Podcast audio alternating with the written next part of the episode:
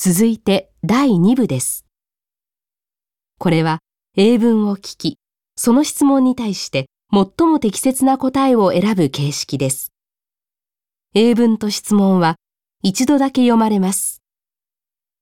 問題はナンバー16からナンバー30まで15台で、回答時間はそれぞれ10秒です。では始めます。